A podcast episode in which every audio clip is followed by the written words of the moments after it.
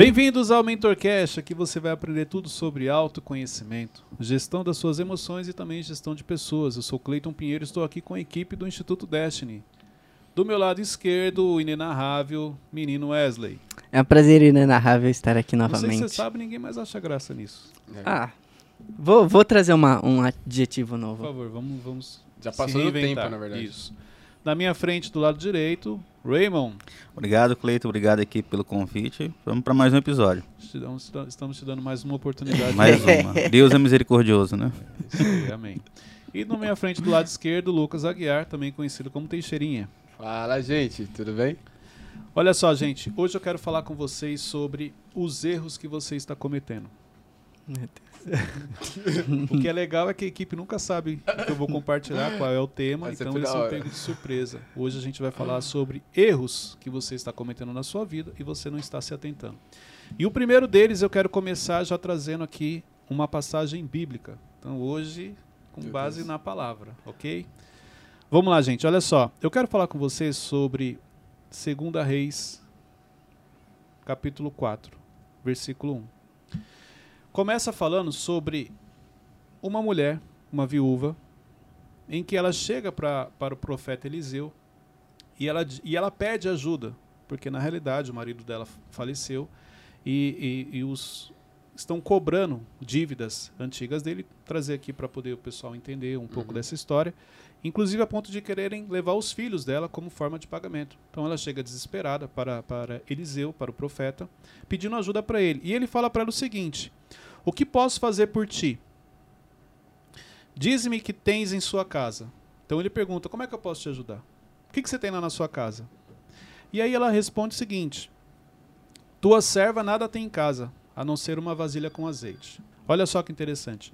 Quando ele pergunta para ela o que pode fazer por ela, o que, que ela tem, ela fala: Não tem nada, só tem uma vasilha. E assim são muitas pessoas que estão nos acompanhando. Por isso que eu trouxe esse tema hoje. Porque se você chegar pela pessoa e falar assim, mas o que, que você tem? O que, que você pode fazer para reverter o cenário que você está passando? A pessoa fala, posso fazer nada, porque eu não tenho nada.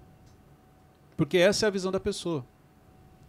Muitas vezes, quando você está inserido em um processo, quando você está inserido em um buraco, vamos falar assim, você não percebe é, é, o que você tem à sua disposição. Você não consegue identificar quais são as coisas que você pode utilizar para poder reverter aquilo. E você cada vez mais está cavando esse buraco. Então, uma, uma das coisas que eu aprendi, quando você identifica que você está num buraco, numa fase difícil, primeira coisa, pare de cavar. O que, que é esse cavar? Pare de reclamar, pare de murmurar, pare de falar que você não tem nada, pare de falar que você não tem sorte, pare de falar que sua vida é difícil, pare de falar um monte de coisa. Olha só, você já sabe do seu cenário, ok? Você já sabe que o seu cenário é desafiador. Não precisa ficar falando. Porque o fato de você falar que a sua vida está difícil, o fato de você falar que a sua vida é, é, está um grande desafio, não vai mudar o cenário atual. O que vai mudar o seu cenário é a atitude que você vai ter diante daquilo que você está passando. Assim como também o, um primeiro passo é você profetizar coisas boas na sua vida que você vai reverter, mas o que realmente vai te ajudar a reverter são as decisões, são as atitudes que você vai ter. Só falar que vai dar certo também não resolve.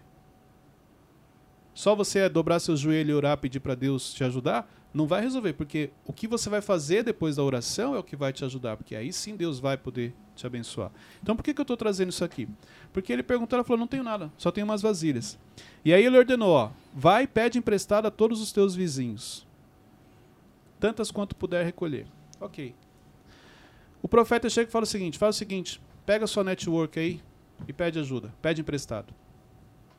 Olha uma mulher viúva, cheia de dívida, sem ter nada o que comer em casa, pede ajuda para um profeta, ele pergunta o que ela tem, e o comando que ele dá é o seguinte: pega a sua network e pede ajuda. Pede o máximo de vasilhas emprestadas. E é aí onde ele começa a encher de azeite. Então, enquanto eles estão trazendo vasilhas, ele está enchendo elas de azeite. Até que a última vasilha se encerra, ok. Aí depois ele pede para ela vender, pagar as dívidas ainda vai sobrar recursos para ela se alimentar. Qual é o ponto aqui? Hoje, qual é o seu desafio? Seu desafio é, são as finanças? Seu desafio, seu desafio, de repente, é porque você está desempregado? Seu desafio é porque você não consegue pagar as suas contas? Seu desafio é porque, de repente, até algumas pessoas você não tem o que comer dentro de casa? Ok. Qual é a vasilha que você pode oferecer para Deus para ele encher?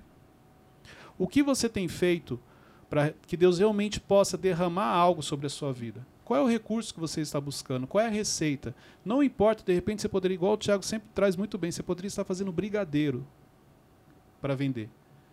Se Deus quiser te abençoar, pelo menos ele tem a porta de entrada. É o brigadeiro. De repente você achou que você ia vender 100, é, 10 brigadeiros na semana inteira e Deus pode mandar 500 pessoas comprarem o brigadeiro com você. Mas para que Deus possa fazer algo, você tem que ter esse ponto de contato, vamos falar assim, essa porta de acesso. E eu vejo muita gente reclamando e não faz isso. Se Deus quiser te abençoar hoje, como que ele pode fazer? Qual é a receita? Qual é o recurso que você tem? O que você está fazendo para você poder virar e falar assim, Senhor, abençoa esse projeto. Porque se o Senhor abençoar, automaticamente eu vou conseguir pagar minhas contas. E tem muita gente que não faz isso. Assim como a viúva. Eu não tenho nada. Não, não, você tem uma vasilha. Então Deus pode encher essa vasilha de azeite. E através dessa vasilha você vai vender esse azeite e vai pagar suas contas.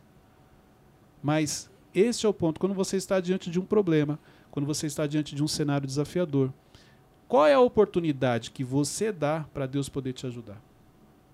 Essa mulher aqui, se ela continuasse só orando, pedindo, Senhor, faz alguma coisa, faz alguma coisa, mas ela mesma não faz nada, como que Deus vai ajudar? E olha que Deus ajudou o profeta, usou o profeta para abençoar ela.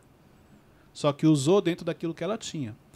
No caso, as conexões, porque ela precisou das conexões para pedir emprestado. Será que você não tem amigos?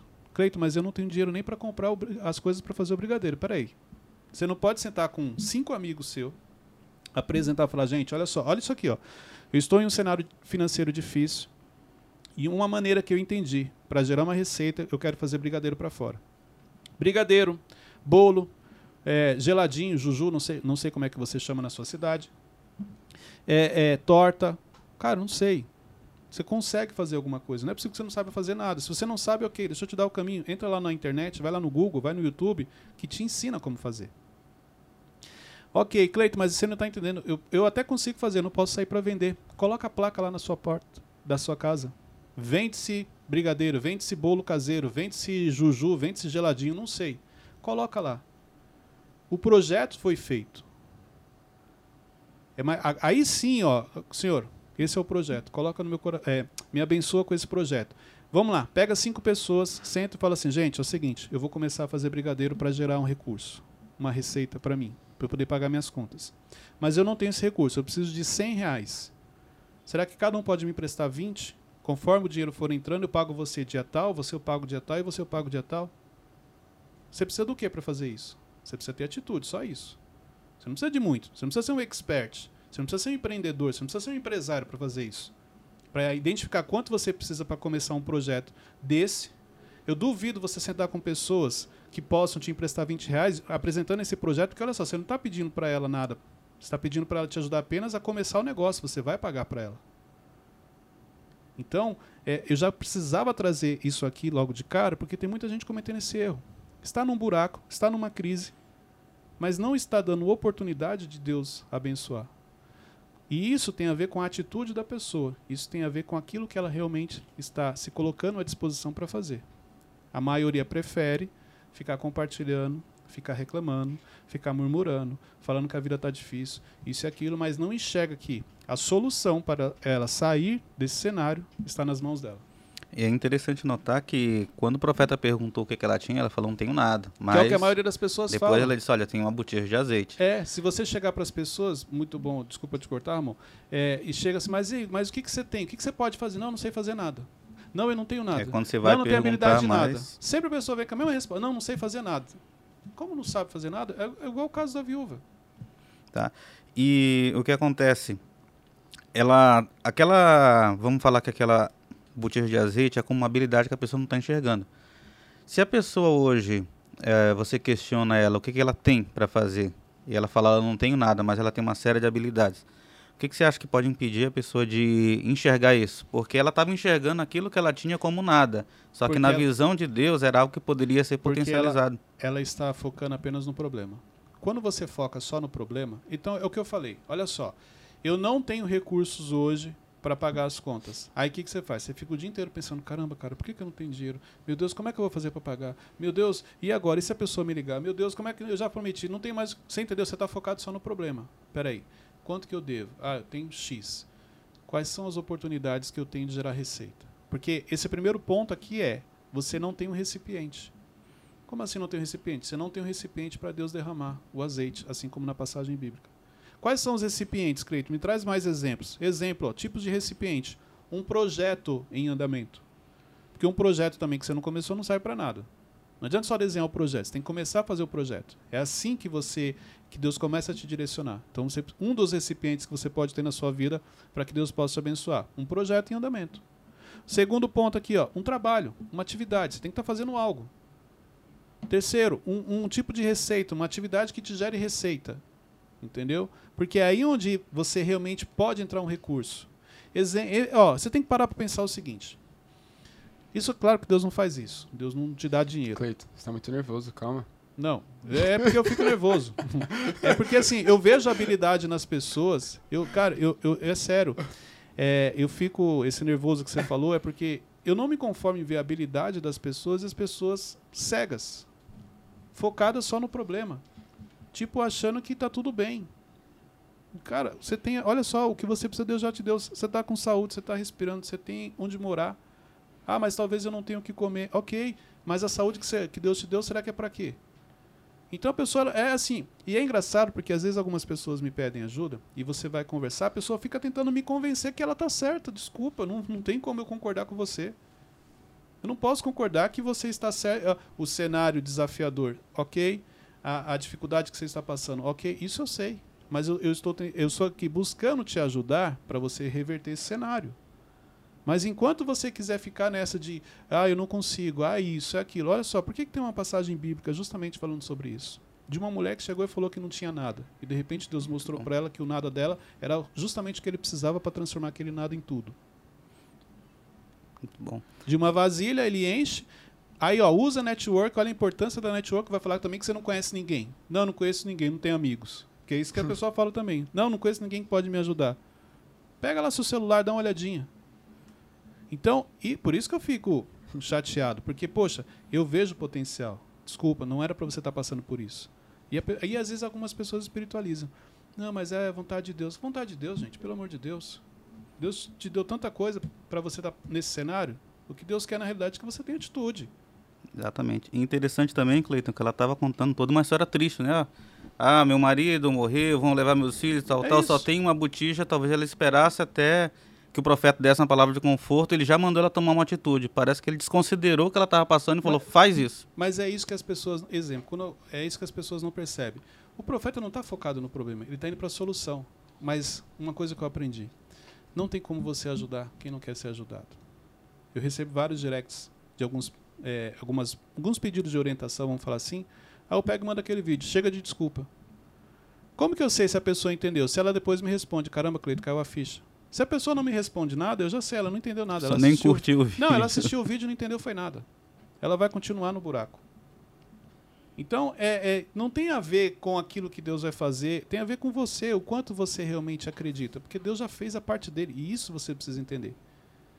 Então, exemplo, qual é o recipiente que você tem hoje para que Deus possa te abençoar? Porque o fato de você estar orando, você acreditar, mas se você não faz a sua parte, não tem como Deus, Deus, até porque Deus já fez a dele, não é nem como Deus fazer a dele, Deus já fez a dele.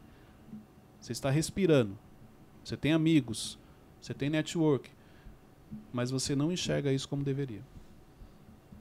Pergunta? Isso está ligado àquela questão que Deus só chama quem Tá trabalhando? Mas, com certeza. Não, quis, não quis entrar nesse mérito, mas eu não vi, até hoje eu não vi na Bíblia alguém que assim, ó, e Jesus passou e o, o fulano estava dormindo, Jesus o acordou na rede. Jesus o acordou na rede e falou: "Vem me". Não é claro. Acordou na rede. Não, mas é verdade, entendeu? Ou você tem alguma passagem que fala assim, ó, e fulano estava murmurando e de repente Jesus chegou e trouxe para ele uma outra visão, mudou a mentalidade dele e acompanhou? Claro que não. Porque olha só, uma coisa é, vamos pegar exemplo Pedro. Pedro deu trabalho. Pedro nos ensina muito na Bíblia, por causa do seu temperamento forte. Mas a gente não pode questionar que Pedro era um trabalhador. Tem exemplo de Davi também. Davi. Todos os trabalhadores, todos estavam em atividade. Não, então, olha só, se você trabalha, porque uma coisa é trabalhar muito, outra coisa é trabalhar certo. Se você trabalha muito, tem esse sentimento, peraí, será que eu estou fazendo algo de errado? Será que Deus já não está falando comigo e eu não estou percebendo? Esse é um ponto. Agora, você só falar que não tem condições, é assim, ó. É fácil falar que não tem condições. O difícil é você tomar atitude. Mas eu não sei o que fazer. É fácil falar não sei o que fazer. O difícil é você pegar o celular e procurar um vídeo lá na internet que vai te ajudar a fazer algo. Então, eu acho que quando você tem esse olhar, quando você começa a olhar para você, o que está na minha mão, que realmente eu posso fazer diferente para mudar o cenário, aí é o momento que Deus olha e fala: agora sim você está entendendo. Agora sim eu posso te ajudar. Por quê? Porque se Deus fizer antes, você não tem entendimento, você nem dá valor. Você entra numa zona de conforto fica sempre na dependência das pessoas. O quanto você é tranquilo a ponto de ficar sempre na dependência de pessoas, sempre achando que você não tem recurso, sempre achando que você não tem habilidade. Isso é importante. E, gente, olha só, isso que eu estou compartilhando com vocês, eu, eu, assim, eu identifico em várias pessoas. Nos treinamentos é muito comum, nas sessões que eu realizo de maneira individual. Eu estou fazendo uma sessão de mentoria, eu estou vendo o potencial da pessoa e a pessoa tentando me convencer que na vida dela nada dá certo. Que ela não consegue pôr aquele projeto. Tem muitas vezes que a, a, a solução está de maneira muito clara na frente da pessoa, mas ela está complicando o processo. Ela está criando um, um, fluxo que não existe. É, só, é, mas é só, isso, é só isso aí. Faz isso daí que você vai ter resultados. Não precisa ir, muito longe. Então, vamos imaginar o seguinte: você está precisando de um recurso financeiro, não pode sair da sua casa ou não tem tempo, ok, põe uma plaquinha lá. Vende-se bolo caseiro, vende-se brigadeiro, vende-se geladinho, juju, Vende-se. que mais que pode vender em casa? Ela pode fazer isso até nas redes sociais. Claro! Que não gasta nada e a escala é muito maior. Vende-se água. Você entendeu? Uhum. Quanto, o que, que você precisa para fazer isso? Só precisa de uma coisa: atitude. É. Porque todas as outras Deus já te deu. Eu Ó, fazer... Tive algumas ideias aqui para você, para você vender rapidinho. Tem dica um... de venda com Teixeirinha, vai. Tem grupos de, de, no Facebook que é Bazar da Cidade. Tem é, grupos de WhatsApp também que você pode anunciar nos grupos de WhatsApp. Marketplace, tem muita coisa. Exatamente. Olha só. Olha X. Ô, Teixeirinha, deixa eu te falar uma coisa. Se eu vendesse seu curso, quanto você me paga de comissão? Um afiliado, né? Você entendeu? É, ó, pensei que... Afiliados. É, uhum. Não, eu não, eu não nasci para vender. Nasceu então para sofrer. É. Tem, tem até aquela parábola da Bíblia, do denário, que as pessoas que não estavam fazendo nada, o homem chamou elas para trabalhar. Não Sim. foi para tipo. Exatamente. Mas deu para elas de graça, sem fazer nada? Não. Então não tem como, não tem segredo, gente. Trabalho. É trabalho. Trabalho, trabalho. E você vai ver que Deus vai te honrar, Deus vai te abençoar, desde que você esteja fazendo a sua parte. Com certeza. Esse é o ponto número um. Então, é, é, você precisa ter um recipiente. Você precisa ter um recipiente para Deus poder encher ele, para Deus poder te abençoar. Ponto número dois, segundo erro que as pessoas estão cometendo: má utilização das suas conexões, utilizando as conexões da maneira errada. Ô Cleiton, antes, antes da gente, da gente é, avançar, deu uma de Wesley. Desculpa.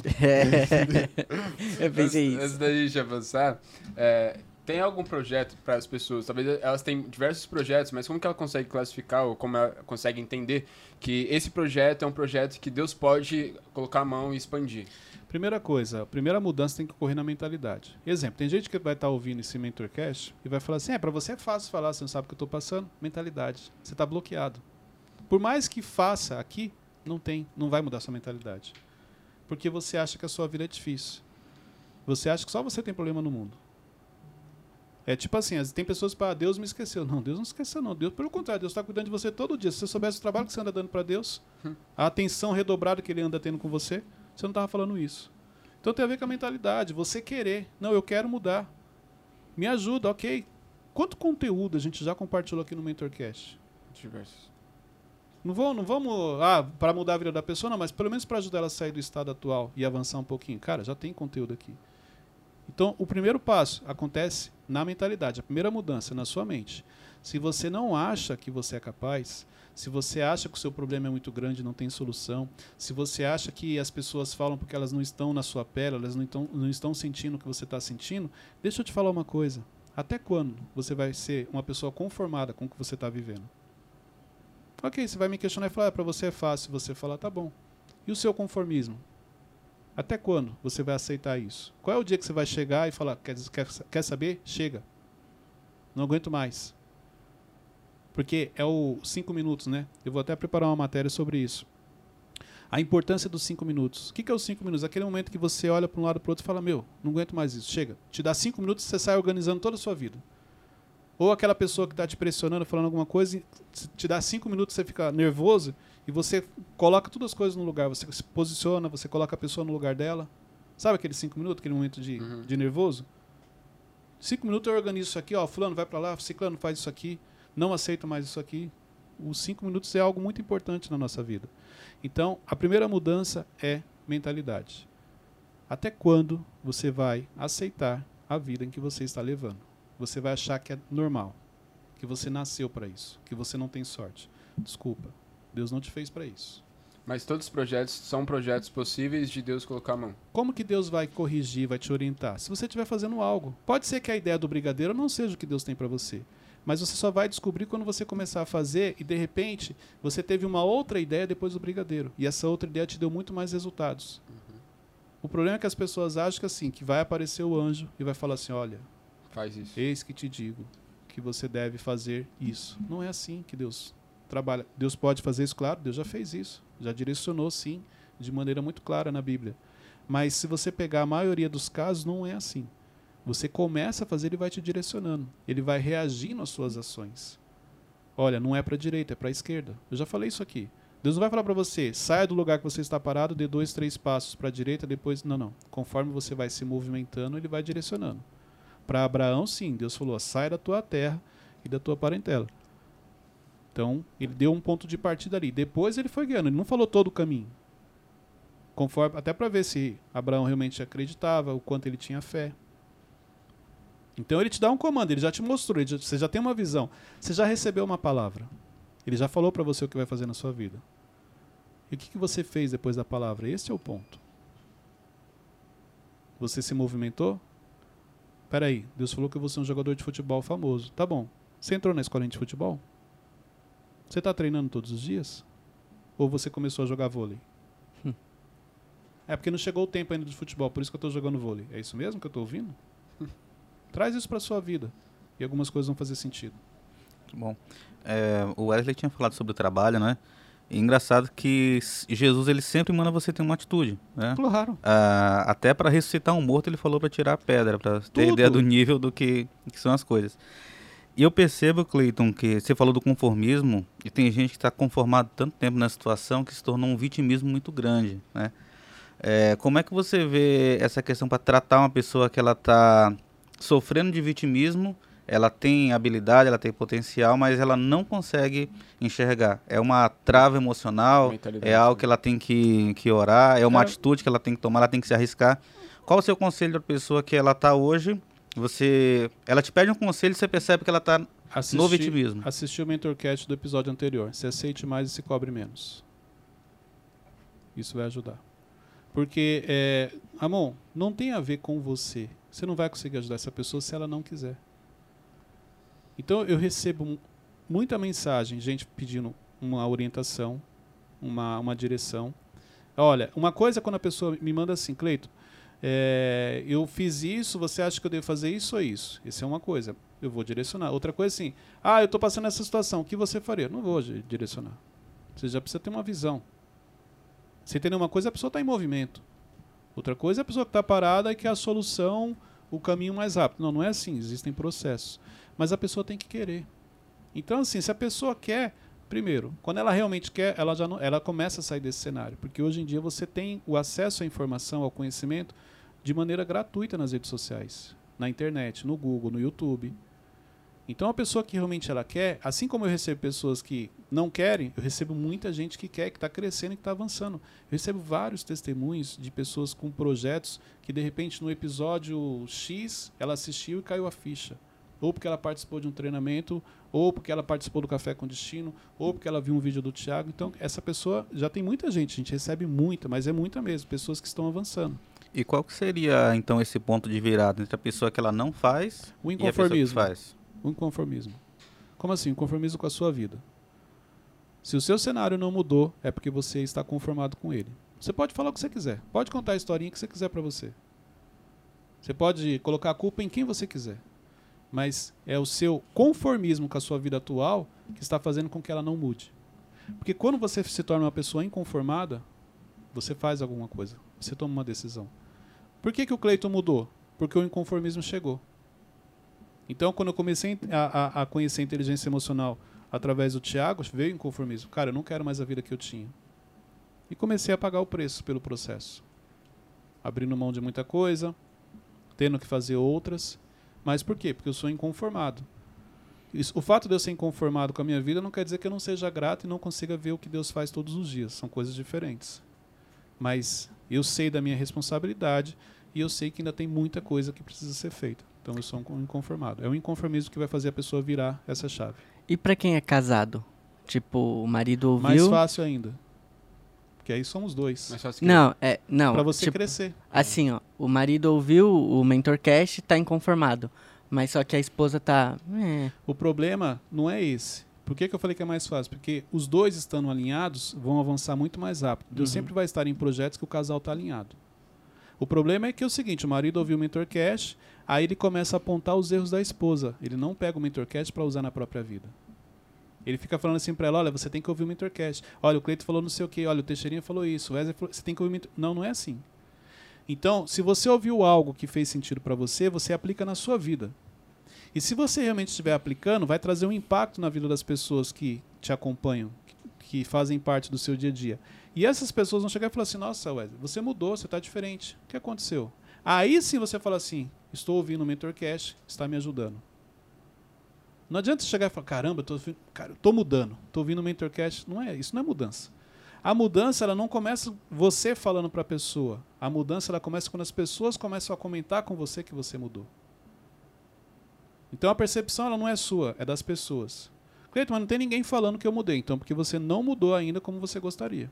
Porque quando você realmente muda, é perceptível. As pessoas percebem. A ponto de comentar: Meu, o que, que você está fazendo? Você está diferente. Está mais centrado, parece estar mais focado. Aí você compartilha. É igual quando você vai para a igreja, quando você conhece Jesus realmente. Se não trouxer um impacto na sua vida a ponto de, das pessoas perguntarem para você o que aconteceu, você está diferente, porque se você, se alguém te pergunta isso, é porque realmente houve uma mudança. Você realmente entendeu. Você realmente conheceu a Jesus. Não, sabe o que a maioria das pessoas fazem? Não, você tem que ir lá comigo. Você precisa ir lá conhecer. Você tem que ir lá na igreja. E como e querendo que isso fosse enfiado goela abaixo, não é assim que funciona. A melhor maneira de você ensinar, de você mostrar algo, é sem precisar abrir a boca. Perfeito. Eu posso. ah, Vou anotar algumas coisas aqui, tá? Ok.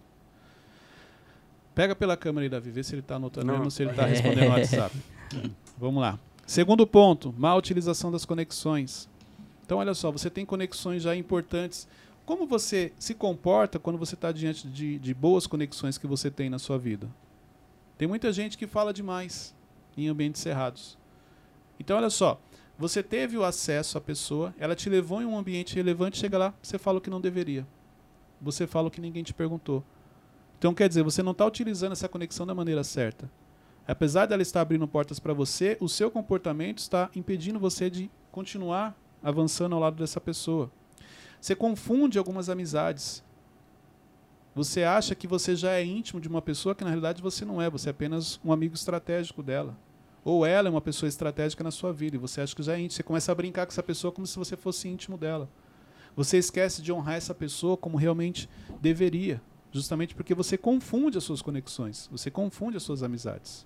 Você ia perguntar? Isso, é, quão forte é esse do comportamento? Porque eu, eu sei que eu já, me já tive um comportamento muito mal, mas às vezes a pessoa tá, ah, não tem nada a ver isso, só foi uma brincadeirinha. Você tem que, olha só, a admiração, o respeito, isso você nunca pode perder. Então você tem sempre que pensar o seguinte: como que eu devo me comportar? Peraí, quando você conheceu essa pessoa, como que você se comportou? Porque foi esse comportamento que fez você se conectar com ela. Se você tem um comportamento ruim, a pessoa já viu de longe, ela não vai deixar você se aproximar. O problema é a mudança que acontece depois que você se conecta. Quando você me conheceu, eu era quietinho, educado, quase não falava. Aí depois que você me conheceu, depois que a gente tem uma amizade, aí pronto, aí eu mudei, eu comecei a falar besteira. Aí eu mostrei quem realmente eu era. Então isso quer dizer que eu, de uma maneira técnica, ou eu criei um personagem para te acessar, só que depois eu mostrei realmente quem eu era. Por isso que é importante você ter a clareza do porquê você quer fazer algumas coisas. Porque se é por algo estratégico, se existe uma intenção e tudo é intencional, eu, eu entendo isso, não critico, porque eu entendo a intenção das coisas, mas você precisa ter essa clareza. Se você não tiver clareza, em determinado momento você vai mudar. Você vai deixar de ser aquele personagem que você criou. Aí é onde você muda o comportamento e você não permanece. Então, se era de coração porque você queria crescer, desenvolver, não tem nada de errado em eu querer frequentar aquele ambiente porque eu acho ele bonito. Porque eu acho legal a maneira como as pessoas se vestem. É, é isso que eu quero para minha vida. Isso não está errado. O problema é você querer frequentar aquele ambiente e falar, não, é porque eu quero ajudar as pessoas, é porque é o propósito. Quando chega lá, você não vai conseguir manter o comportamento adequado. Porque a motivação que te levou para lá não foi a ideal. Então, a má utilização das amizades, das conexões. Outra coisa, terceiro ponto aqui, um erro que você está cometendo, e esse é muito comum. Pedir ao invés de oferecer. Pedir ao invés de oferecer. Como assim? Vamos falar das suas amizades, das suas conexões. Das pessoas que você tem acesso, tá? Não vou, não vou só classificar como amigo, não. Todo mundo que você tem acesso na sua vida. Você oferece algo ou você pede algo? A maioria pede. O fato de você falar assim, olha, me ajuda com isso daqui, é um pedido. O que você faria aqui? É um pedido. Você está gastando cartucho. Você mais pede ou você mais oferece? Isso aqui é importante você refletir. Porque se você é uma pessoa que está mais pedindo do que oferecendo, isso quer dizer que você não está semeando. Quando você oferece, é uma semente. Olha, Ramon, posso te ajudar nisso daqui. Ramon, vou facilitar a sua vida aqui. Ramon, eu vou te dar isso aqui. Ramon, quero te honrar aqui. Ó, são sementes. Ramon, faz isso aqui para mim. Ramon, me ajuda aqui. Ramon, você entendeu? E as pessoas confundem isso. Elas mais pedem do que oferecem. Cleito, estou desempregado. Como é que eu faço para pedir emprego? Então, você pede emprego ou você oferece? Oferece isso. É isso. Quais são as suas habilidades? Ramon, identifiquei que você está com uma dificuldade aqui. Olha, eu sei fazer isso aqui. Se você permitir, eu posso te ajudar nessa área. Hum. Inclusive, a gente pode sentar, negociar os valores, eu facilito para você, porque é minha especialidade isso daqui. Não, você vai chegar para Ramon, eu estou desempregado, você não pode me arrumar um emprego? Pode ser qualquer coisa. Gente, deixa, deixa eu ensinar algo aqui. Não adianta você achar. Eu lembro que a primeira vez, quando eu saí do, do, do McDonald's na empresa, aquela. É, tinha uma, não, não, não tinha saído ainda, agora que eu lembrei. A minha cunhada ela trabalhava numa, numa grande empresa. E aí ela me indicou para fazer entrevista para ser promotor de vendas. Aquele que vai no, nos mercados, tal, do uhum. produto, para deixar tudo em ordem. E eu lembro que na entrevista eu tinha muita força de vontade. Na época eu não tinha experiência, não tinha a visão que eu, que eu tenho hoje. E nessa entrevista a, é, é, lá com, com o pessoal, com o psicólogo, com o diretor, eu falei assim: não, mas olha, é, cara, eu vou para cima, eu só preciso da oportunidade. Me dá a oportunidade, o que vocês precisarem. E aí o cara falava assim: mas você tem carro? Não, não tenho um carro, mas não tem problema, chego lá de ônibus. Então, assim, todas as barreiras que ele colocava, eu ia tentando neutralizar. Mas eu achava que mostrar muito a disposição ia me ajudar a entrar. Não é isso. Peraí, você quer fazer tudo? Quem quer fazer tudo não faz nada. Então quando você chega para alguém e fala assim, olha, eu só preciso da oportunidade, eu faço qualquer coisa aí para você. Esquece, você não vai ser contratado. Porque você não é, você não, não você, você, quer fazer tudo, e quem quer fazer tudo não faz nada, você não tem uma especialidade. Uma coisa é você chegar e falar assim, olha, eu, eu sei editar vídeos. Se em algum momento você estiver precisando de alguém para editar vídeos, eu estou à disposição. Isso é uma coisa. Outra coisa, ó, meu sonho é trabalhar com você. Eu faço qualquer coisa. Inclusive, se precisar limpar o banheiro, café, qualquer coisa, eu estou aí. Primeiro que está desmerecendo uma função, uma profissão. É, é, eu lembro quando eu trabalhava com vendas, as pessoas também fazem isso com vendas, né? Não, se precisar até para vender. Como assim até para vender, gente? Para vender não é qualquer um, não. Uma profissão que exige muito, inclusive. Então, esse é um erro que as pessoas cometem e não percebem. Quererem se colocar à disposição, achando que essa força de vontade que ela tem vai abrir a porta. Não vai. Pelo contrário. Olha, eu sou especialista nisso. Ou, olha, eu tenho habilidade nisso. Eu posso facilitar a sua vida. Isso sim vai te ajudar. É, você falou em plantar, plantar, plantar, mas e se a pessoa não for um solo bom para se plantar? Ué, mas se ela não é um solo bom, por que, que você quer plantar? Isso é importante. Você nunca vai querer plantar em um solo que você sabe que não é fértil. Não, E você se não vai colher eu comecei a plantar e Vamos vi lá. que não é um solo legal. Ué, mas então você fez a leitura errada. Ô, Cleiton, Mas sim, se for uma pessoa próxima a gente, a gente ama essa pessoa e, e por isso pode levar a gente a querer plantar um solo que não é fértil. A pergunta do Marcos é: se for uma pessoa próxima que você ame e aí você está insistindo nessa pessoa, depende do nível.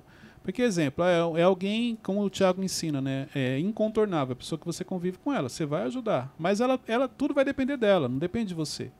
Você só precisa tomar cuidado porque essa, essa ajuda em determinado momento pode passar do ponto ao ponto de você ficar preso a ela e você não crescer e avançar, entendeu? Isso você tem que tomar cuidado. Acho que isso é como isso acontece. É, o apego faz com que você invista muito em pessoas que já passaram do tempo de você investir, você já poderia estar investindo em outras. Ah, mas eu gosto, eu gostaria muito que eles me acompanhassem, eles estão comigo desde o começo. Não. Peraí, o projeto não pode parar por causa de uma pessoa. Você não pode eh, parar uma expansão, um crescimento de uma empresa porque algumas pessoas não querem crescer. Elas vão continuar trabalhando, mas você vai colocar profissionais, especialistas, pessoas que realmente vão resolver o problema para o nível que você está. Como é que você identifica um solo fértil? Pelos resultados. Você não vai investir uma pessoa que não tem resultados.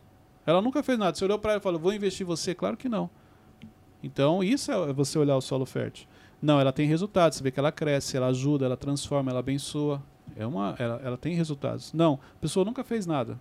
Não tem nada que você possa olhar e falar assim, ó, isso aqui são os resultados. Como é que você vai investir? Isso é diferente de você enxergar uma habilidade. Ok?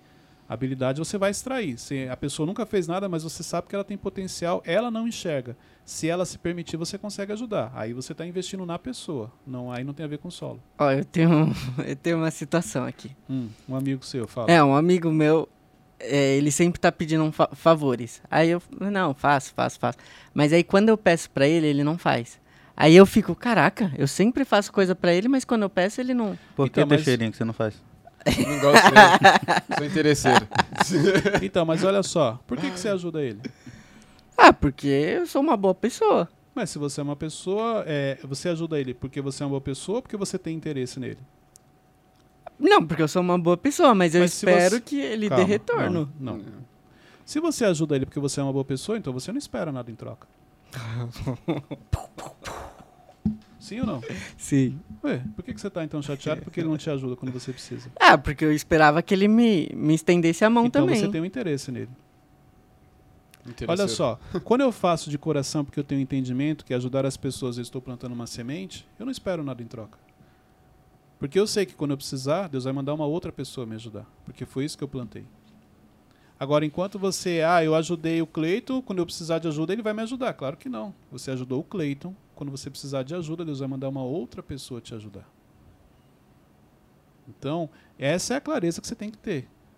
Não tem nada errado também você achar que, olha, só porque eu ajudei o Wesley, ele tem que me ajudar. Não tem nada errado com isso. Agora, não vem com o discurso de que ah, eu ajudei porque eu sou uma pessoa boa, ah, o Cleiton não me ajudou, então eu ajudei ele, agora eu tô chateado. Então não era porque você é uma pessoa boa, é porque você tinha interesse em algo do Cleiton.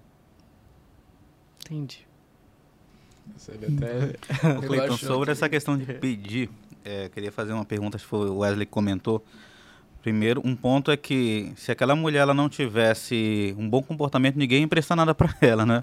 Quando ela fosse pedir, porque Sim. ela teve que sair nos vizinhos. É, ela estava numa situação em que ela não tinha ali muito o que oferecer e a ordem do profeta foi específica: você vai pedir. É, tem momentos que você vai precisar oferecer, como você falou, mas nesse caso, como é, fazer o pedido certo? Ela recebeu uma ordem, peça as vasilhas. Primeiro, ela tinha um bom comportamento. Ok, as pessoas já gostavam dela.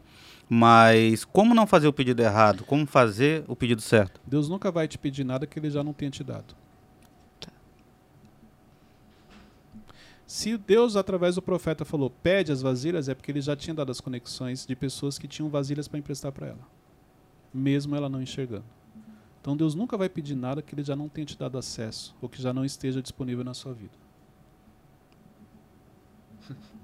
Fuerte. Segurou essa, né, Ramon? Vamos Já lá. ficou até assim, não sei, assim. Já ficou aqui, ó. Meu Deus. Não, mas eu respondi a pergunta. Não, sim, é que a, a minha dúvida é em relação, por exemplo, a pessoa não queimar uma ponte. Não, cê- ó, Olha só. a sua dúvida é interessante, porque é mais ou menos assim, Cleiton, não, não é só isso. É só isso sim. Se Deus te pediu, é porque ele já te deu acesso. É você que não está entendendo. Igual a ela. Quando Deus falou, pede as vasilhas para os vizinhos, ela já tinha os vizinhos, ela já tinha as pessoas. Tanto que o filho dela foi buscar nas pessoas. Já tinha acesso, é que ela não tinha parado para pensar nisso. E o quarto ponto aqui de erro que você está cometendo e não percebeu. Pare de ser puxado e comece a caminhar ao lado. Como assim, Cleiton? Deus coloca algumas pessoas na sua vida que essas pessoas elas vão te direcionando, elas vão te trazendo uma visão de futuro, elas vão te trazendo uma visão de um outro nível. Você pode ver que você tem pessoas que ao longo dos anos elas sempre estão te ajudando, uma referência que você tem. Então, exemplo, você precisar pedir um conselho, você tem alguém que você entende que você pode perguntar para essa pessoa, mesmo que você não a considere como mentor. A questão é que muitas dessas pessoas Deus colocou no seu caminho não para você ser puxado por ela, mas para em determinado momento você começar a caminhar ao lado dela. E por você não identificar isso, você fica sempre na dependência dessas pessoas. Então, qual é o momento que você começa a caminhar ao lado dessa pessoa? Qual é o momento que você para de ser puxado? Aquela pessoa que toda hora, olha, você errou aqui, olha, você está fazendo aquilo, olha, você precisa melhorar isso. Isso tudo é você estar tá sendo puxado. Ela está identificando em você coisas que você não viu. Qual é o momento que você vai falar assim, peraí, deixa eu facilitar para essa pessoa, deixa eu caminhar. Porque o fato de você só ela não precisar te puxar, ela já vai ter mais força e mais energia para avançar. Mas enquanto ela tem que parar a rotina dela para te sinalizar coisas que você já deveria estar fazendo, quer dizer que você está sendo puxado. E você está virando um peso para essa pessoa. Por isso que em determinado momento ela vai ó, cortar você. Porque Deus te colocou no seu caminho para quê? Para ela em algum momento te direcionar, mas não para você ficar puxando, para ela ficar te puxando a vida inteira. As pessoas que Deus colocou no seu caminho estão te puxando ou você já está caminhando ao lado dela? Se as pessoas precisam a todo momento ficar te sinalizando coisas, olha só, vamos, vamos pegar aqui um, um exemplo. Imagine se eu começo a dar trabalho para o Tiago. No sentido de toda hora o Tiago ter, Cleiton, isso aqui está errado. Cleiton, você precisa fazer aquilo. Cleiton, você não fez isso. Cleiton, não sei o quê. O que, que você acha que vai acontecer comigo? Eu não posso ser um peso. Então, em determinado momento, ele me puxava para despertar: olha, eu vi em você um potencial que você não viu. Ó, esse aqui é o caminho. Só que se eu não começo a caminhar sozinho também ao lado dele com as minhas pernas, ele já tinha me cortado lá atrás. Por quê? Porque eu, estaria sendo um peso. Ele precisa parar as atividades dele para me ensinar coisas básicas, porque eu estou cometendo erros básicos. Então pare de ser puxado e comece a caminhar ao lado na vida daquelas pessoas que Deus colocou no seu caminho. Eu assisti uma pregação esse dia da Joyce Maia, ela falava exatamente isso. É inadmissível você passar a vida inteira tentando aprender como viver. Olha aí. Sendo puxado. É isso. Não, quer dizer, você não está aprendendo nada, você não está aplicando na sua vida. É a mesma coisa. Quantos episódios a gente já tem no ar do Mentorcast? Você não está aplicando as coisas que você está aprendendo aqui, tem alguma coisa errada. É isso que você tem que parar para pensar. Ou você está só batendo palminha, falando que é top, que é bênção, mas o quanto a sua vida mudou? Senão não faz sentido. E uma outra coisa importante é, comece a assistir de novo. Isso aqui, eu já falei isso aqui, porque você vai pegar a mesma informação, mas vai interpretar de maneira diferente. Outra coisa, teve coisas que a gente falou no episódio anterior que não serviu para você naquele momento, porque você estava em um nível, e com a sua evolução, hoje faz todo sentido para você. A resposta dos problemas que você busca a resposta para os problemas que você tem hoje, elas estão anotadas no seu bloco de notas ou nos caderninhos de treinamento que você realizou. O problema é que você não está visitando eles. Muito bom. Queria te fazer uma pergunta em cima disso, porque esse episódio a pessoa vai, vai ouvir daqui, tem gente que vai ouvir daqui um ano, dois Sim. anos, mas muita gente vai ouvir agora em dezembro que a gente está, né? É, esse final de ano para começo de 2022 é um momento que as pessoas elas estão renovando metas, estão fazendo promessas, elas querem uma vida diferente. O que, que vai diferenciar as pessoas que elas vão fazer igual ao ano passado, porque todo ano ela vem fazendo a mesma coisa, né? Ela a diferenciar a pessoa que vai fazer a promessa na emoção, depois vai esquecer, e a pessoa que realmente ela vai planejar, ela vai cumprir. O que, que vai diferenciar esses dois grupos de pessoas? A operação que ela vai criar. Então, é, é, o que, que é a operação? Eu vou até semana que vem eu vou fazer lives falando sobre planejamento futuro e vai ter o um Mentorcast também falando sobre planejamento futuro nos próximos episódios aí mas é a operação. Então, exemplo, quando você fala assim, ó, meta para 2022, comprar um carro, ok. E a operação disso? A operação é o seguinte: quanto, qual é o carro, qual é o valor do carro, quanto eu tenho que dar de entrada, quanto eu já tenho guardado, quanto que eu vou pagar por mês, qual é a financeira que eu vou financiar esse veículo, Eu já tenho garagem, quanto que é o IPVA? Quanto que é o seguro? Isso é a operação. Então, se a pessoa tiver o que e não tiver o como, ela vai falhar? Não vai. Claro, com certeza. Assim como quem estabeleceu metas para 2021 e não se preocupou com a operação, quando ela olhar as metas que ela estabeleceu ano passado para esse ano, vai ver que não aconteceu. Acho que é um bom exercício, né? A pessoa pegar as, quais foram as metas de 2021 que você traçou e ver quantas. Exemplo, eu já estou fazendo para o próximo ano. Eu realizei boa parte do que eu planejei para esse ano. Teve coisas que até aconteceram que eu nem tinha planejado e graças a Deus deu certo. Tem coisas que eu estou levando para outro ano, porque eram metas ousadas, mas que eu coloquei como meta e elas vão ser atingidas, mas teve coisas que eu desconsiderei. Por causa da evolução já não fazia mais sentido, porque isso acontece. Se a evolução acontece rápido em algumas áreas e você estabeleceu metas, pode ser que você aqu- aquele objetivo não, não faça sentido. São poucos porque as metas são muito alinhadas com o propósito, mas isso também pode acontecer. Coisas que eu pensei no passado, e- vamos dar um exemplo. Um exemplo bem simples. Ah, você colocou como meta ler três livros. Ok, você leu cinco, então ano você vai pôr 15. Só um exemplo, não que seja uma meta. É, isso para mim tem- é um entendimento, não é meta. Você entendeu? Então, porque três antes para você era um desafio, mas como a sua mentalidade mudou, hoje você já olha como 5, como 10, como 15. Então você só atualizou essa meta. Você desconsiderou ela e deu uma renovada em cima. Nesse exemplo que você deu de caminhar e ser empurrado, e se você, por exemplo, erra em alguma área com o Thiago? Aí você caiu, aí ele vai te levantar. Ele- não, então, ele vai me corrigir. Ah, Aí eu errei de novo. Cara, vai chegar uma hora que ele não vai. Não tem como ele me corrigir porque eu já estou atrapalhando ele. uhum. Entendeu? Então, essa é a questão, é o que a gente falou dos erros básicos. Você não pode ficar errando, cometendo erros básicos sempre e achar que isso é normal. Você vai perder um acesso, você vai perder uma conexão, você vai perder uma oportunidade por fazer isso. Então, se você realmente não parar e entender, peraí, por que, que eu estou cometendo esses erros básicos para poder corrigir, daqui a pouco você está fora. Você perdeu a oportunidade, você perdeu o time, você perdeu a conexão. Por quê? Olha só, o que, que você espera quando você coloca uma pessoa no seu projeto, no seu trabalho, na sua empresa? Que essa pessoa agregue e não que essa pessoa seja um problema. Uma coisa é um problema emocional, tal, um- uma situação ou outra. Outra coisa é você estar sempre cometendo erros básicos. Ok, então, então que esteja claro. Cleito, olha só. Dentro da empresa, já entendi que eu não quero crescer. Eu quero continuar nesse cargo o resto da minha vida e está tudo bem. Eu estou feliz com isso. Beleza. O problema é que você não fala isso. Você fala que você quer crescer, que você quer expandir, que isso, que aquilo, mas você não está fazendo a sua parte. Você só pode pensar em crescer quando o básico está sendo feito. Isso é importante.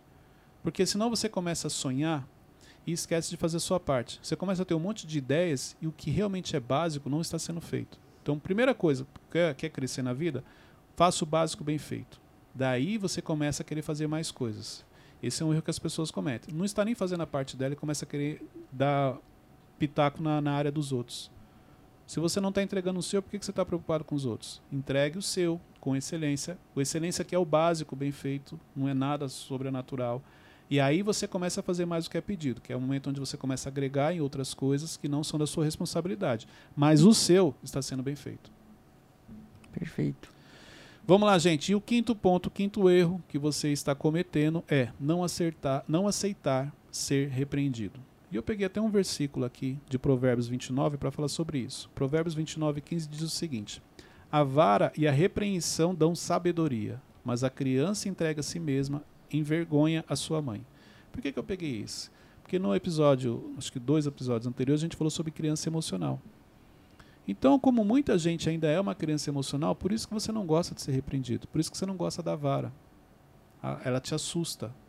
Você fica ofendido, você se sente ferido, porque você ainda é uma criança emocional. Só que você não percebeu que você está envergonhando a sua mãe.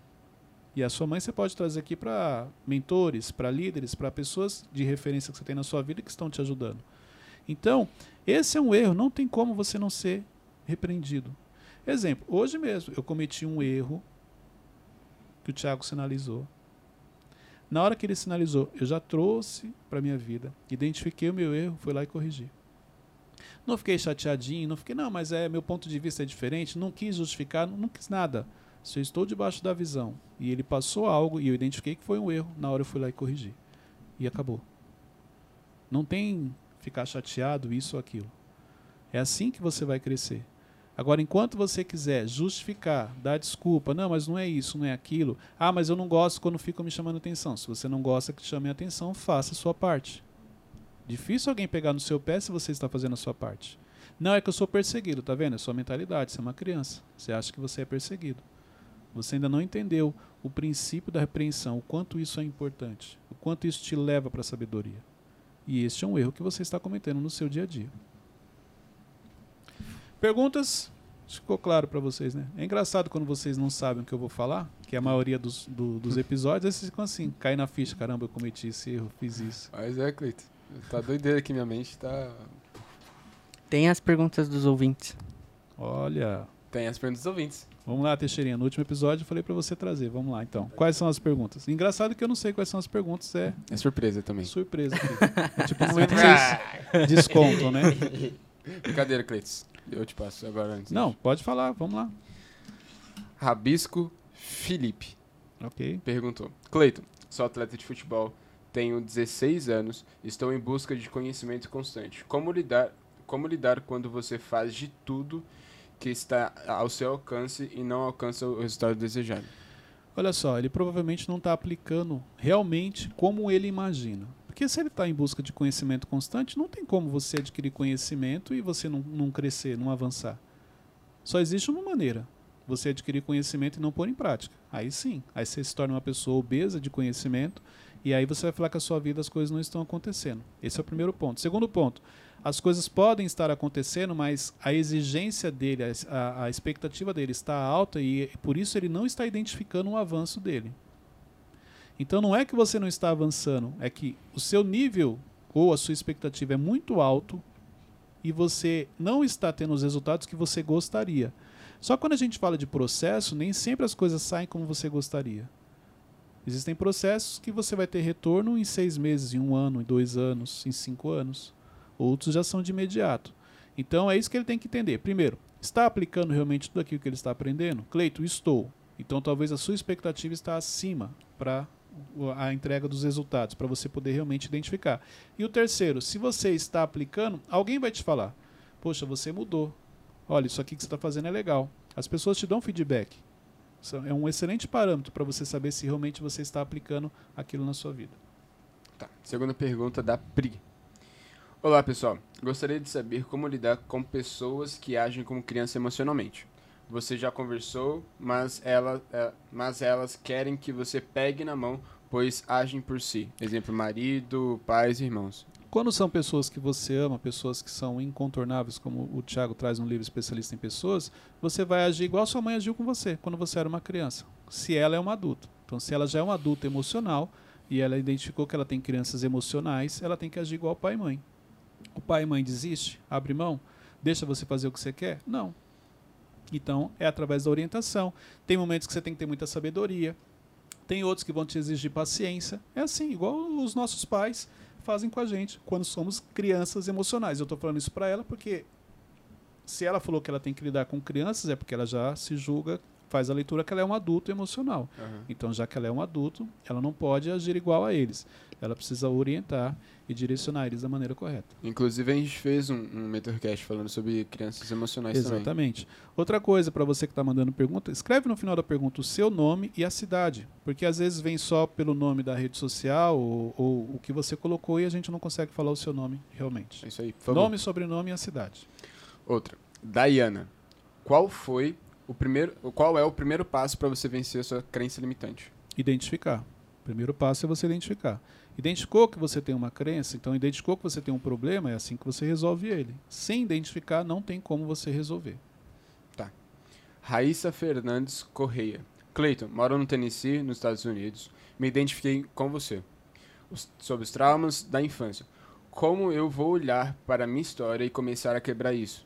Porque eu sinto que quanto mais eu olho, pior fica. Então, comece pelas memórias que você tem. Então vamos lá. Qual é a primeira memória que você tem da sua infância? Exemplo, a primeira memória que eu tenho da minha infância é a minha mãe no hospital, no nascimento da minha irmã. Essa é a primeira memória que eu tenho. Então eu Uhum. lembro até hoje, assim, a gente estava embaixo no hospital, ela estava lá em cima, meu pai apontava assim, acho que ela apareceu na janela, eu dei tchauzinho, já estava chorando porque eu estava com saudade dela, tudo. Essa é a primeira memória. Ok. Essa memória, ela é positiva ou ela é negativa? Isso aqui é importante. Porque olha só, Cleiton, é uma memória positiva, porque você só vai ter a maioria memórias boas. Não. Por que, que eu tenho essa memória? Porque ali emocionalmente eu já estava sofrendo um impacto. Porque era o nascimento da minha irmã. E trouxe um impacto no sentido de que eu era filho único e agora eu tenho mais uma outra pessoa para dividir a atenção. Emocionalmente me traz um impacto. Por isso que essa é uma memória. Aí eu vou ter outras memórias depois. Eu chorando, quando meu pai estava muito feliz, levando a gente na casa da, das minhas tias, ah, a Cláudia nasceu, aquela alegria toda, e eu chorando porque eu estava com saudade da minha mãe. Até então, olha só, minha irmã não, não fazia ali parte do meu mundo, era um impacto emocional, porque eu estava sentindo falta dela. Não estava entendendo por que, que meu pai estava daquele jeito. Eu tô, falando, eu tô falando aqui, gente, a cabeça de uma criança de 3, 4 anos. Não estava entendendo nada, só queria saber da minha mãe. Entendeu? Então, é, essa memória que você tem, ela é uma memória positiva ou ela traz um impacto emocional na sua vida? Aí eu vou ter outras memórias de, de momentos de alegria. Exemplo, é, quando a gente era criança, a gente saía para passear, pegava o trem, ia lá no centro da cidade, na Praça da República e ficava lá dando volta. Esse era o nosso passeio de final de semana. E era, era, eu gostava. Memória positiva. Então, comece a anotar, escreve num papel as memórias que você tem. Primeiro você escreve as memórias dos momentos que você lembra, depois você coloca na frente. Isso aqui, peraí, por que, que eu lembro disso? Trouxe um impacto positivo ou trouxe um impacto negativo? O negativo que eu falo é um impacto emocional. Por que, que eu tenho isso na memória? Como algo bom ou como algo que me trouxe uma crença, me levou para um trauma, me levou para uma necessidade de aceitação, me levou para um complexo de inferioridade, me levou para algo que, olha, eu acho que eu não sou capaz porque eu tenho essas memórias. Isso vai ajudar ela no autoconhecimento. Legal. Foi. Ok? Uhum. Então no próximo, mais perguntas. Olha só, como é que funciona? Você vai, você que está aqui nos ouvindo no Spotify, você tem a opção de colocar uma pergunta. Então você coloca a pergunta, você coloca o seu nome e a cidade. Nome, sobrenome e a cidade que a gente vai estar tá respondendo aqui. Outra dica importante. Ontem eu já recebi isso, eu já até repostei. Gente, eu vou, eu vou, eu vou isso é, é algo que eu ia trazer no treinamento, mas eu vou compartilhar aqui para vocês. Olha só, você pega o MentorCast, tem dicas muito importantes aqui. Então o que, que você vai fazer? Reúne a sua equipe. Ontem eu recebi vídeos já sobre isso. Reúne a sua família, reúne os seus filhos, faz um momento ali. Pode ser uma reunião, pode ser um treinamento, pode ser apenas um momento, vocês juntos. Compartilha algo, compartilha inclusive. Ontem eu recebi uma pessoa, ela colocou a equipe dela para assistir o Mentorcast. Então a equipe estava assistindo. Então olha só, igual hoje. Cinco erros que você está cometendo na sua vida. Como que você vai fazer? Você vai assistir com a sua equipe e depois vocês vão falar sobre isso. Gente, vamos falar. Quem aqui identificou que está fazendo o primeiro erro? Gente, é assim que eu, é, foi assim que eu fiz na minha vida. Como que eu aprendia sobre liderança? Como é que eu colocava em prática? Na época não era a facilidade que tem hoje, você ligar um celular. Cara, eu tinha que levar computador. A Luciana lembra, saía de casa com computador, com, com videocassete. Com, uhum. Às vezes tinha que levar TV, porque não tinha os recursos. Montava, saía de casa às 5 e meia da manhã, tinha que chegar antes da equipe. Quando a equipe chegasse, estava tudo pronto. Aí eu assistia vídeos, exemplo, Daniel Godri, professor Marins, Alfredo Rocha, vocês não conhecem, não era sua época. Mas todas as pessoas seja. que me ajudaram muito no meu desenvolvimento. Então eu compartilhava o vídeo deles e depois, em cima daquilo que ele, que ele ensinava, eu falava com a equipe. Gente, ó, você viu a importância disso daqui? Será que você não está cometendo esse erro? É, é, por isso que hoje eu compartilho o, o conhecimento, justamente para você fazer isso. Outra coisa, você não quer passar? Anota então. Gente, eu tive cinco insights aqui de erros que você está cometendo. Eu não tenho problema com isso aí, não. Não é para falar, ah, aprendi com o Cleiton. Precisa falar, não. Pode falar que foi seu, não tem problema. Mas o que, que é importante? Que você repasse aquilo que você está aprendendo com a equipe em situações que você entende que vão ajudar no desenvolvimento da sua equipe. Até porque você vai passar de um jeito e eles vão ter uma outra interpretação, de acordo com o filtro mental deles. Uma reunião, um treinamento desse de brainstorm, você não sabe o quanto é valioso, o quanto é rico. Você não tem noção do quanto isso vai oxigenar o cérebro deles. Quantas ideias eles vão ter para colocar em prática no seu time, na sua equipe. Você vai se surpreender com os resultados. E aí você vai fazer isso, grava no Stories, marca lá o momento de aprendizado com MentorCast e equipe, momento de aprendizado MentorCast família, momento de aprendizado MentorCast e minha esposa e meu marido, que a gente vai repostar. Você vai, eu tenho certeza que isso vai agregar muito no seu dia a dia, vai agregar muito no desenvolvimento não só seu, mas também no da sua família, da sua equipe, das pessoas que convivem com você. Pega esse link, compartilha nos grupos. Sabe por que eu estou falando? Você já vem compartilhando esse link num grupo da exemplo do trabalho, mas não é todo mundo que está assistindo. Por quê? Você só consegue ajudar quem quer ajuda. Mas para quem, ó, não, vou fazer um treinamento, você vai colocar 20 pessoas numa sala, você não vai ajudar as 20. Mas de repente que você ajude 5, esses 5 já vão agregar a facilitar o seu dia na empresa. Ok? Então compartilhe esse link, faça esse exercício. Isso aqui é um desafio que eu estou lançando para você, para você que realmente quer crescer, que quer avançar e não sabe como. Teixeirinha deu uma boa. Coloca aí depois. Ó, Davi, destaca agora o momento que o Teixeirinha abre a boca, que ele tá com sono. Não é a primeira vez, já é uma prática do Teixeirinha. Não, gente. Sempre com sono. É um sempre- hábito. Não, Ah, explica. não vou explicar não, porque... Não, Vai justificar, não né? É só um soninho e a gente Não, aqui. não, não, não tô com sono, Cleiton. É só... Ah. Não sei o que acontece, cara. Ah, entendi. Eu fico... Na verdade, assim, ó, deixa eu confessar meu tá erro. Deixa eu chato? confessar meu erro. Na verdade, eu consegui disfarçar bem. Durante o videocast todo, eu consegui segurar. Só que No agora não finalzinho ele soltou e o É. Wesley viu, já me olhou, deu uma cutucada. O Wesley deu- Eu não ia falar, mas o Wesley deu uma cutucada. Eu trabalho com as melhores, com a melhor pessoa aqui na. É importante porque as pessoas sempre, ah, o Wesley, o Wesley viu, me cutucou aqui. Aí foi a hora que eu tive que expor o Teixeirinha na situação. Gente, é isso aí, chegamos ao final de mais um Mentorcast. Coloque em prática tudo que você vem aprendendo aqui. Faça a diferença na vida das pessoas, mas o principal, faça por você. A mudança começa em você, começa na sua mentalidade. Você é o primeiro a acreditar em você. Até o próximo episódio. Obrigado a todos. Obrigado, Ramon. Foi muito Obrigado. bem hoje. Parabéns. Ganhou uma estrelinha. É isso no próximo. É né? uma de 100, tá? Não, a gente vai conversar sobre o próximo ainda. A gente vai planejar. Ó, Eu sabia que era ele que. é, é, ele se expõe, não aguenta mais forte do que ele. Mas muito boa sua participação, já agregou bastante. Até o próximo episódio. Deus abençoe a todos. Valeu!